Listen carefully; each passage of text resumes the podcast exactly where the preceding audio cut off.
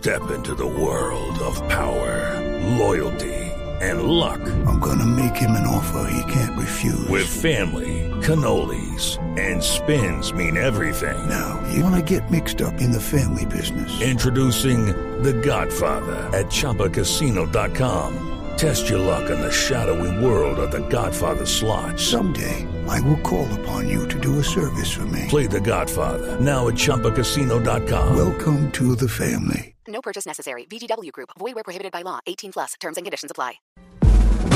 Ricardo Ospina es periodista. Está en Mañanas Blue.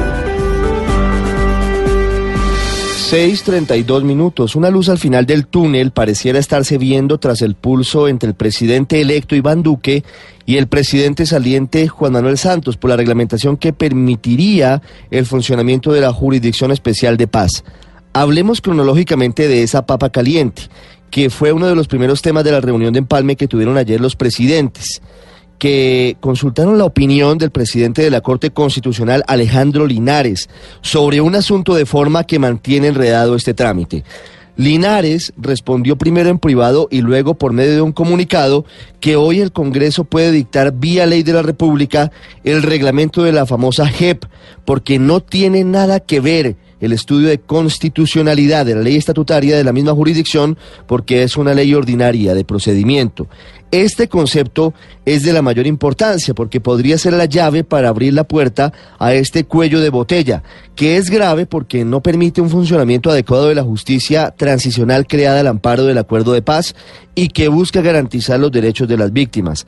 Hay que recordar que el Centro Democrático y el presidente Iván Duque habían dicho que no podían votar esta norma porque faltaba el fallo de la Corte, que según ellos mismos y según dice el tribunal no es necesaria.